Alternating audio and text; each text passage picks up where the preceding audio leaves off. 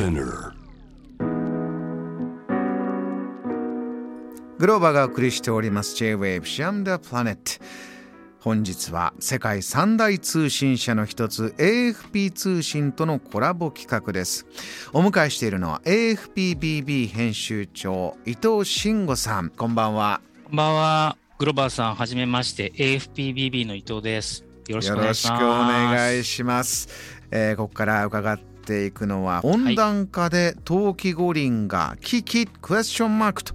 いうニュースでして、えー記事で見ますとね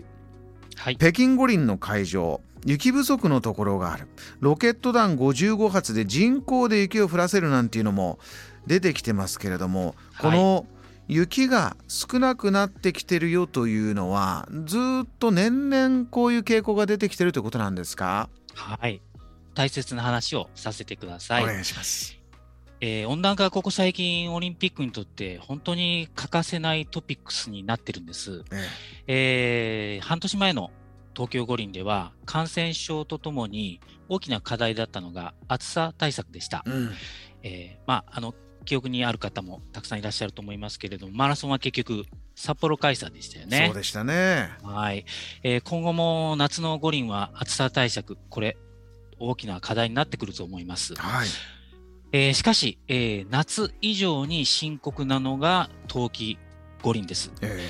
温暖化により、えー積雪が減少し、冬季五輪の存在自体が脅かされかねないような状況になっています。え今回北京中国はどういった対策で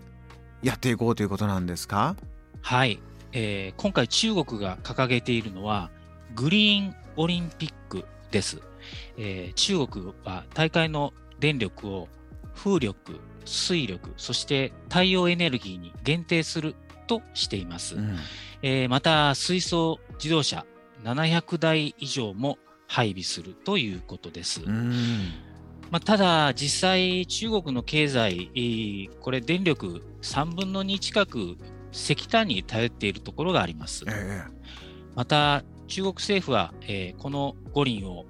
カーボンニュートラルという目標を掲げていますけれども、まあ、環境団体の中には、この目標、本当に達成されたのかどうかという評価、これするの難しいねという指摘もあります。えエネルギーがどんどんどんどん高くなっていくっていうのはこのはい環境対策とのジレンマっていうのはありますね。はい、ございますね。うんで、まあ、一番やっぱり影響を与えるのは雪の問題かと思います。はいえー今ね、人工雪で、えっ、と、遡ってみると、1980年のレイクプラシッド以来、まあ、何らかの形で冬季五輪っていうのは、えっ、と、スノーマシン使用されるようになってきて、えー今回の北京で言うと、中国でも北京っていうのは、あの、あんまり降雪量がないエリアなんですよね。うんですので、全面的に人工雪に頼るということになりそうです。なるほど。で、まあ、中国側の、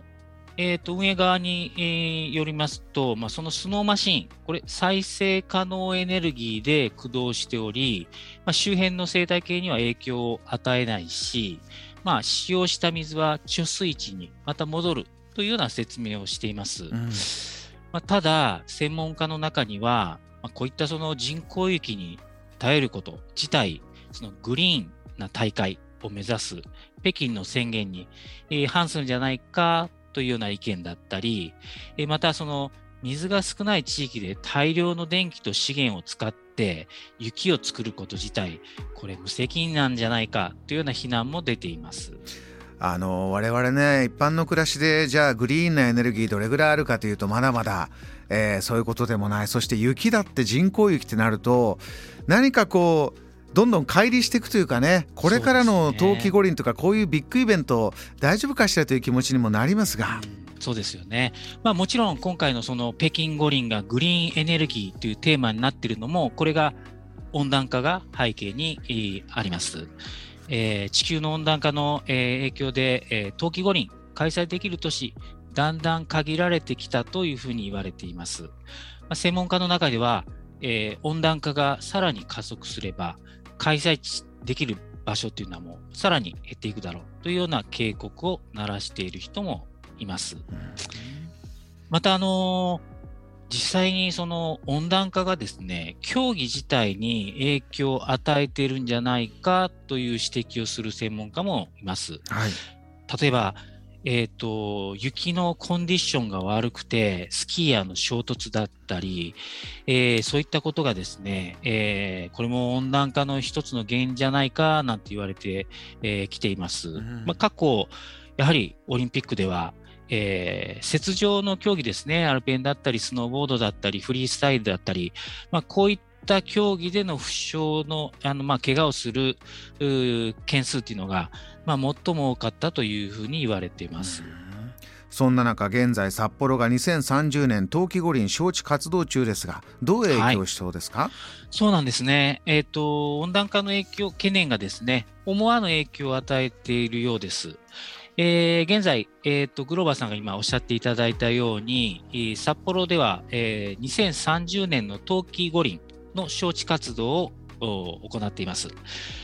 えー、最近の実は調査で、この温暖、地球温暖化、えー、これ、今世紀末、まあ、少し長い話ですけれども、大幅に削減できなければ、過去の冬季オリンピック開催都市の中でもう一回招致できるのは札幌ぐらいなんじゃないか、そんな研究報告もあります。ま、札幌側としては、ま、自然の雪で開催できる数少ない場所だと、招致に自信を示しています。まあ、IOC 側も、えっ、と、昨今ですね、えっ、と、選考の時期を前倒しするというような傾向を強めていて、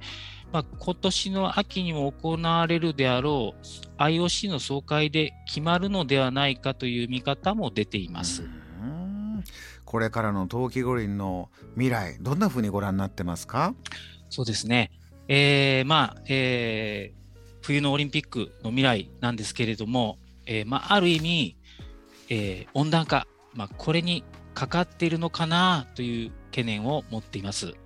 まあ、ウィンタースポーツ好きの自分としては、これからもずっとスキー、スノボ、スケートなんかを楽しめる環境を維持してもらいたいなと思っています。